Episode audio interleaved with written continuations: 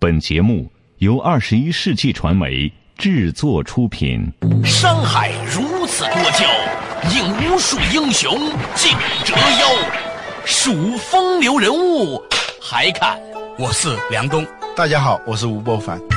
两个男人孕育五年，梁东、吴伯凡帮你坐着打通经济生活任督二脉，东吴相对论，好戏马上开场。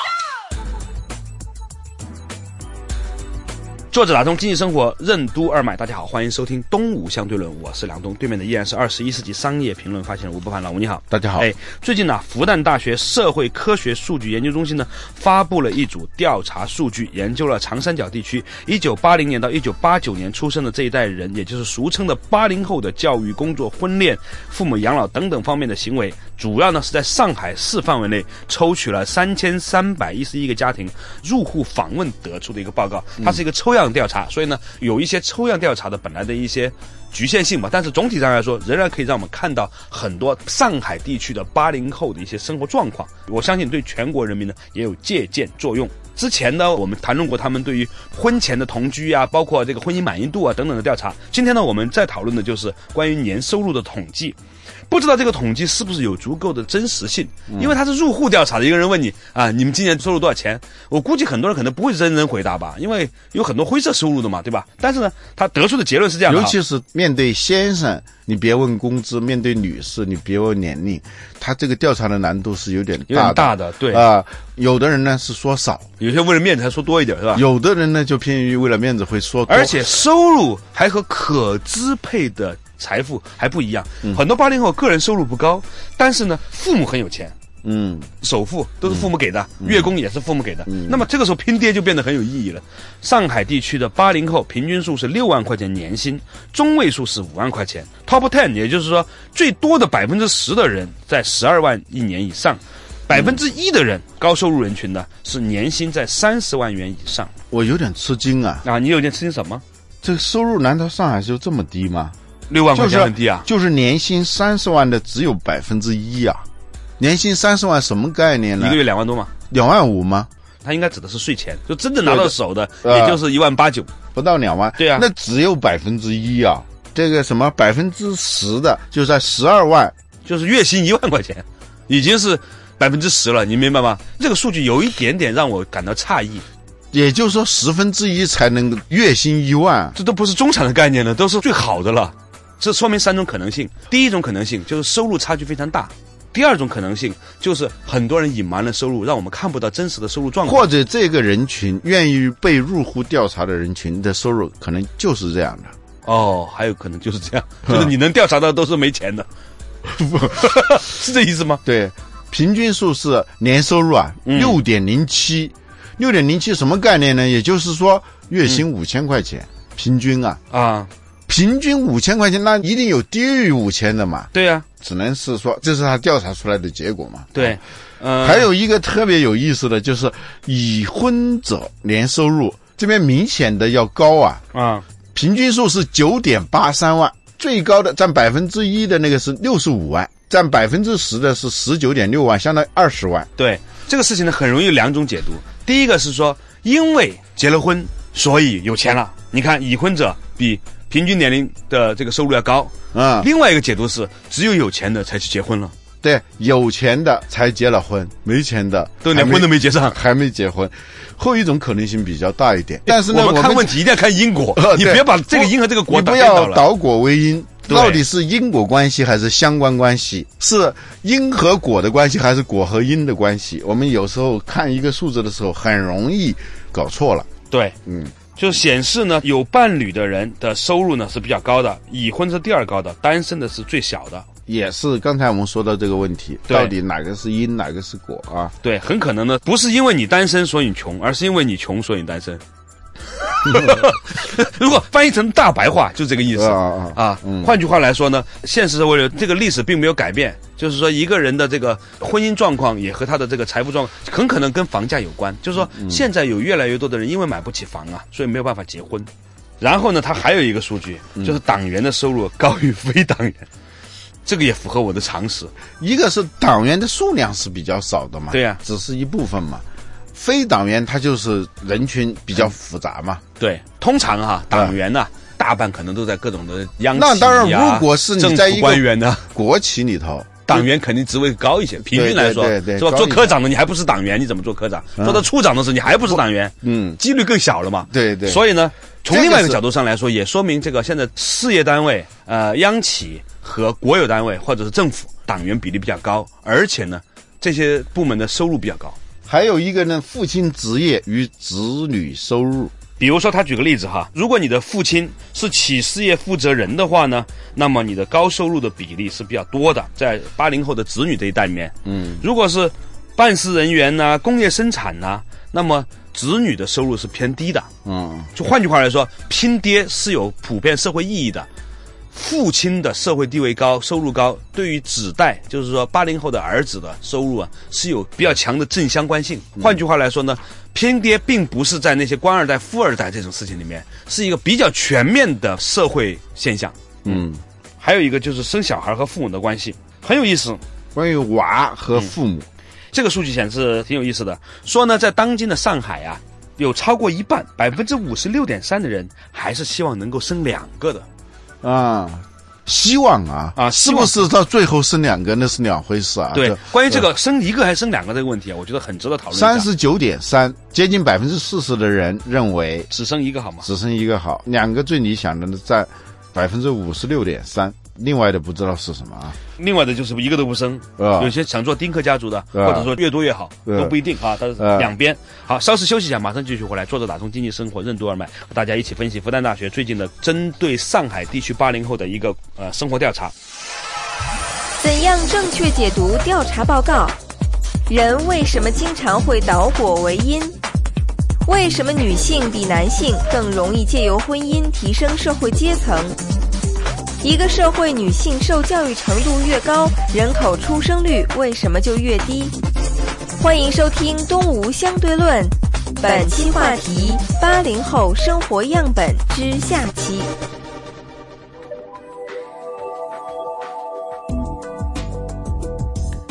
作者打通经济生活任督二脉，大家好，欢迎收听东吴相对论，我是梁东，对面的依然是二十一世纪商业评论发现吴不凡，老吴你好，大家好，哎，我们今天呢是讨论一个由复旦大学做的一个关于长三角地区，着重是上海地区的这个八零后的生活和工作的调查，里面呢有一个关于生小孩的数量的问题哈，嗯，这些上海地区的八零后有百分之五十六点三的人希望还是生两个，有百分之三十九点三的人呢只生一个好。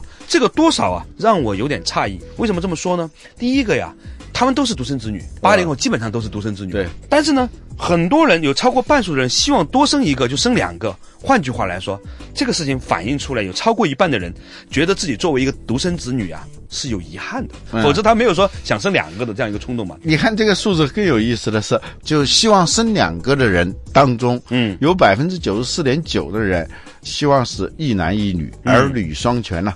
有百分之一点一的偏好于两个男孩，还有百分之四点一的是偏好是生两个。就如果只能生一种性别的话，想生女儿的比想生男孩的就是四倍接近。这个数据你这样来解读就很有意思。这很有意思。这个数据显示什么呢？显示第一，大家都知道啊，生女孩啊，可能投资回报率更高。你知道在上海地区调查，那个个都是投资家，你知道吧？他们很清楚的知道，生男孩子现在是赔钱货。事实上，在很多家庭，现在我们看到嘛，是吧？生了一个女儿，你会有多一个儿子；你生了一个儿子，你连儿子都没有了，你还要赔出一套房子。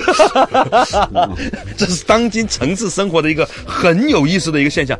反过来又有意思了，如果只能生一个的话，有百分之五十八点三的人想生男孩。有百分之四十一点七的人想生女孩，嗯，这个数据后面说明什么？就是有可能想生两个的人啊，是那种收入比较高的人。你想想看，在当今的上海这种城市，你敢想生两个，其实说明你的你的实力啊，相当有实力的。我你知道现在比什么房子比车啊，嗯，都已经有点过呃，有点过时了嘛，对啊。一说有几个孩子。因为一个孩子起码包含着一套房子，后面对应着一个五百万的人生成本，最少北京和上海，你能把一小孩从零岁拉扯到 二十二岁吧，是吧？你没有个五百万，还不算通货膨胀哦。嗯，你想想看嘛，是吧？嗯，很可怕的一件事情。所以他现在就是少数的富裕家庭有这个愿望，当然他也不一定能够生了。所以呢，这个事情呢，我们可不可以这样做一个尝试的解读？只想生一个的，比想生两个的家庭的收入是要低一些的。嗯，那么只能生一个，在低收入人群家庭当中呢，生男孩的偏好高一点，百分之五十八。可以生两个的，就是高收入人群家庭当中，刨除一男一女这样的完美的状况之下，嗯，想生女儿的比想生男孩的要高，说明在高收入人群当中。生女孩子的投资回报率是比较高的，嗯，你更可能借由生女儿来改变生活、改变命运。这个事情可能不见得是对，可能不全然，但是我觉得他总能说明点问题。跟杨玉环的父亲的那个投资理念差不多的是吧？之前呢看过一个纪录片啊。好像是英国的 BBC 还是哪里做的，就是花了几十年的时间跟随拍摄了很多个小孩子长大，最后成年结婚。哦，他叫 Fifty Six Up，就是五岁六岁以上嘛，好像是这么一个片名啊。七八五十六嘛，就人生的八个阶段。嗯，就是七岁的时候拍一次，嗯，十四岁的时候拍一次，二十一的时，我那个当你看到一个人的快进的人生的时候，再普通的人，你都能够。产生很多的感悟，嘿嘿啊！那个纪录片讨论的是说，在外国，在英国，基本上社会阶层还是可以被传递下来的。嗯，呃，对于男性来说，哈，可以透过努力，但是差别不大。中产阶级的孩子基本上就会长大之后还是个中产阶级的样子。然后呢，女性可以借由婚姻改变她的人生命运和。对，她非中产阶级的女儿，嗯，进入中产阶级的可能性要比。男孩要高得多，一般来说很少有男孩子可以借由婚姻改变的，突一倒插门，那这个事情很难是吧？所以呢，这几个数字背后呢，可以解读出很多很有趣的一些想象。当然了，另外一点上来说，我曾经看过一个调查，就是讲到这个出生率的问题啊。说呢，在受教育程度高的人群当中，倾向于少生孩子的几率更高一些。比如说，有些人统计，就日本没有搞计划生育，但是呢，日本这些年呢，它的这个出生率还是降低的。韩国也是，随着经济的发展，随着受教育程度的提高。尤其是女性受教育程度提高，其实出生率是会降低的。嗯嗯，这个是普遍的现象。城市化导致这个人口增长的下降。这个问题啊，引申开来啊，就是说，当今的中国其实已经开始步入人口老龄化了哈。前段时间不是很热烈的讨论关于这个放开单独二胎这个事情吗？其实可能哦，真正放开单独二胎之后，我想象当中它的那个出生率也比我们之前的预计要低一点点。嗯，尤其是随着生活成本的增加的时候，嗯，我现在发现很多周遭的朋友真的是不敢生两。不是说把它喂不活，而是说你要买进口奶粉，你买不起，你也没有时间去买啊！而且你受歧视，到香港买奶粉，你每一次只能带两罐回来，你过多少次关？说到香港这个事儿啊，的确最近你知道吗？香港的那个旅行啊，真的变低了很多。嗯，我这次五一长假的时候，香港的街上完全没有以前那么热闹。前段时间出现了好几件事情，就是变成了是内地和香港的这个对立这个事情嘛。嗯，我觉得这个事情其实。很值得我们以后吧，有机会哈，在合适的时候可以探讨一下啊。讲回来，八零后教育水平持续走高，就是说八零年出生的人，平均受教育年龄是十三年；到了一九八九年出生的人呢？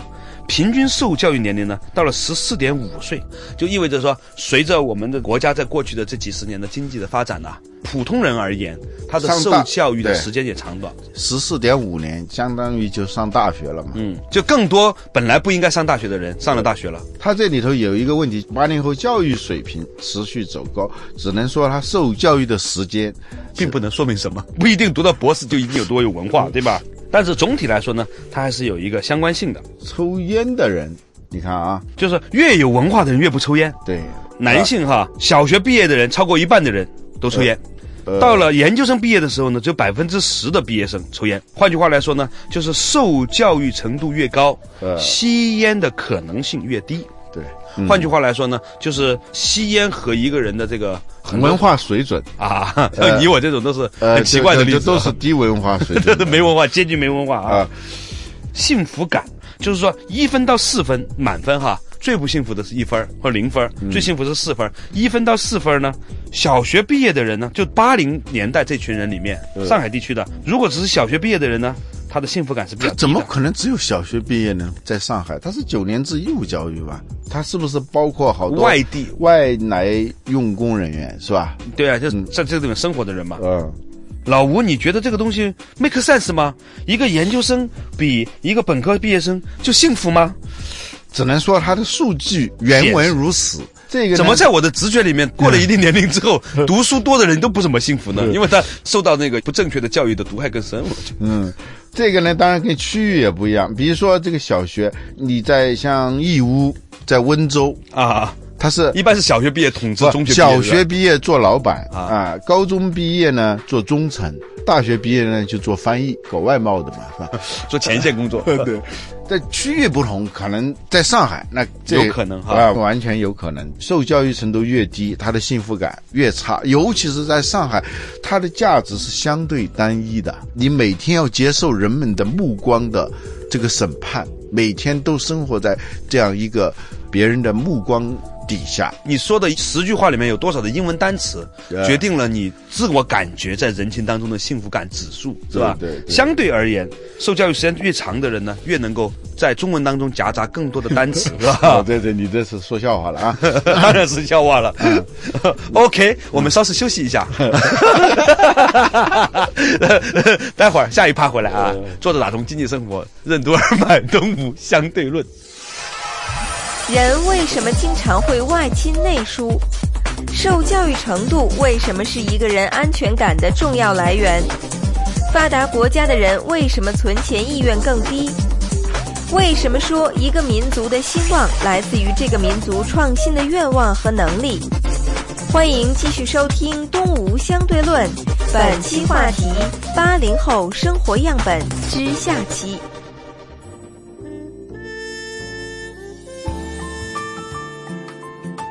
作者打通经济生活任督二脉，大家好，欢迎收听东吴相对论，我是梁东，对面的依然是二十一世纪商业评论发现人吴伯凡，老吴你好，大家好。今天呢，我们讲到的是上海复旦大学对于在上海地区的八零后年轻人的一个抽样调查，关于他们的消费、工作、婚恋的行为分析。有些数据呢还是挺有意思的，其中有一个数据是从小学到初中到研究生的，就是八零后这些人的学历水平啊，和他们拥有小汽车比例。小学毕业的人百分之十四点四拥有小车，初中十九点零六，到了本科呢就到了三十五点九八。嘿，有意思的是，研究生百分之三十点四三。换句话来说，有最多车的是本科毕业生，研究生还不如本科生有车呢。他们晚工作几年，你知道吗？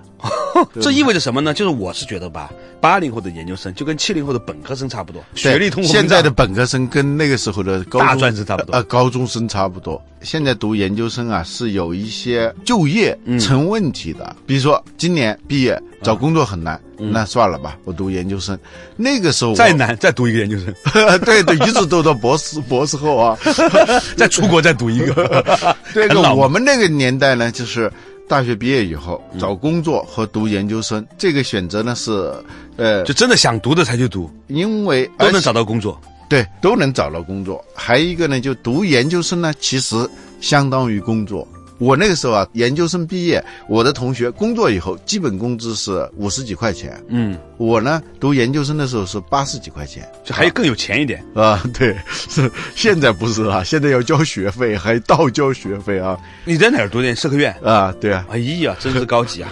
哎 呀，对，你拥有两个让我羡慕的东西，一个是社科院的研究生，一个是作为农一代的农村生活经历童年。总体上来说呢，在上海这个地方啊，能够有个车，真是不容易的。一件事情，它很特殊的，它是全国最早实际上限号的一个城市啊。就是虽然车牌现在也没说限号，但是它是通过市场手段拍卖。这个拍卖呢，就是所以导致现在的上海的车牌，不有网友说这个车牌相当于铂金的，就这个铁片啊。嗯，所以在上海地区，你很少看见十万块钱以下的车的，对啊，车牌可能都很贵嘛。这个呢也可以解释，比如说。一张一千块的票子啊，嗯，它肯定是要比那张纸要贵多了嘛。对，购车本身车牌就很贵，嗯，然后养车、养车、停车，这个在上海确实是很艰难的一件事。我有好多上海的同事啊、朋友，他们的经济实力还可以，到现在还也还没有买车。嗯嗯，相当不容易。嗯。其实对于车和人这个事情啊，有的时候我发现一个有意思的现象，就是很多人，嗯，他一年，比如他买一个奥迪也好啊，宝马、奔驰也好啊，他用在维修这个车、保有这个车以及保费，嗯，他一个一年最少要花好几万块钱，嗯，但是绝大部分的人一年都花不到几万块钱用来看病，用来这个身体的保健。你给自己的车拿两万块钱买一保险，你买了。给自己拿两万块钱买一个商业保险，很多人都不买，这是很普遍的一个现象。嗯，这说明很多人认为自己还不如那个车值钱。见物不见人，就是说这个内疏外清啊，有时候啊，这个很自然，要钱不要命的都有了。就是有时候自己蹭破一块皮，不觉得怎么不以为意啊。但要是车要被人蹭一下子。蹭掉一块皮啊，那个心疼指数往往要高于自己被蹭掉一块皮的那个，很有意思。而且这个情况不光在上海，我相信全世界都是这样，在中国非常明显。对，买新车的时候，很多人都有这种经历啊，那是最紧张的那一段时间，尤其当你买一个比较好的车的时候，那是最紧张的头几个月啊。就是有些时候我在我们家小区下面呢，经常看到马路边停的一些车，奔驰、宝马，也差不多八九十万、一百万的车，就是一晚上一晚上放那儿。你说放个一百万现金放那儿，你肯定睡不着觉。但是你买了之后，你把它停在那儿也可以，因为它有保险嘛。嗯。但是人为自己买保险的几率真的很少，所以我个人认为，在未来哈，观念真转变的时候呢，大家都用身体去做。身体是自己的，车是给别人看的。你蹭掉一块皮，别人不太注意啊。你这车，你车蹭掉一块皮，那个很 没面子了，是吧？你开着一个大奔，那个被蹭掉一块皮，你你马上就要去把它给补上去。你自己蹭掉一块皮，顶多用个创口贴贴一贴就完了。保有车这个数据很有意思，但总体上来说，你发现哈，嗯，在八零后里面，本科以上的人汽车含有量已经超过了三十以上了，专科以上都是。这说明现在在整个大上海地区，八零后。汽车的拥有量还是很高的了。嗯，另外一个数据呢是关于存钱的意愿。嗯，它是按照这个一到五分来打分的。那个意愿它是一个一个指数吧，一个一到五分。小学毕业的人呢，存钱意愿的四点四九，就很想存钱了。而到了研究生毕业的人呢，只有三点四八。换句话来说呢，受教育程度是很重要的一个个人安全感的来源。嗯嗯，这也解释了为什么犹太人会投资在教育上面。他们这个民族啊，因为长期没有自己的国家，所以他们的安全感是不强的。所以呢，他很愿意投在那些能给你带来安全感的东西上。艺多不压身嘛，因为你受教育程度低了，在这样一个社会里头，你的弹性就会很少啊。一旦是出现某种，比如说失业啊，嗯，身体出现问题啊，你的可选择的路径就会比较少。就这个数据啊，你光是这样看，你只看到了一个小。学和研究生的对比，但是你总体来看，你可发现说，他有三点四八，就满分为五分的情况之下，最不愿意存钱的研究生毕业的人也有三点四八。换句话来说，接近百分之八十的人啊，嗯，最少百分之八十，高的话就百分之九十五的存钱意愿。嗯，换句话来说呢，中国还是一个有强烈的存钱习惯的民族。如果这个数据放到美国同龄人。做个对比的话，就别说美国，就欧洲人啊，比如说在斯德哥尔摩，嗯，一个家庭的存款，嗯，如果相当于人民币二十万，嗯，都非常少，非常少的。对，很多人没见过，对，没这么大的现金，因为当然了，它社会保障太发达了，医疗是免费的，教育是免费的，它国家提供了从摇篮到墓地的服务，嗯，所以呢，他们存钱的愿望很低。如果是存钱，它是短期存钱，就是现在要存钱，我要存两千欧元，嗯，干嘛呢？度假。对他为了度假可以存点钱哈。嗯，你看相对应的另外一个数字就是透支意愿，就也是一分到五分。小学呢一点八四，到了研究生毕业的二点六二，这两个数字你对比来看哈，嗯，存钱意愿最低的三点四八，透支意愿最高的二点六二，交叉对比的时候，你就发现。尽管现在这个有了所谓的按揭买房啊、刷信用卡呀，总体上来说，中国人尤其是八零后所谓的新兴时代的人，他们仍然有较强烈的存钱意愿、较低的透支意愿。嗯，相对而言，对，也有那种透支的，嗯，就是同时用几个信用卡。互相按着嘛，啊，其实这个数量还是很少，还是少，嗯，呃，总的来说，就看完这个调查以后啊，嗯，它不完全是客观的，它有很多的一些误差在里头，但是基本上反映了这样一个状况，就是八零后的他们的生存状况，包括他们的梦想。啊，对。他们有没有梦想，或者说有什么样的梦想，你能从这里头能看到一些嗯。端倪。以前我们说一个民族的兴旺是来自于这个民族的创新的愿望和创新的能力，当然也同时也就意味着创业的愿望和创业的能力了。看了这样一组数据以后，我就你感觉到像上海这样的一个中国最发达的城市，嗯，八零后最有活力的群体。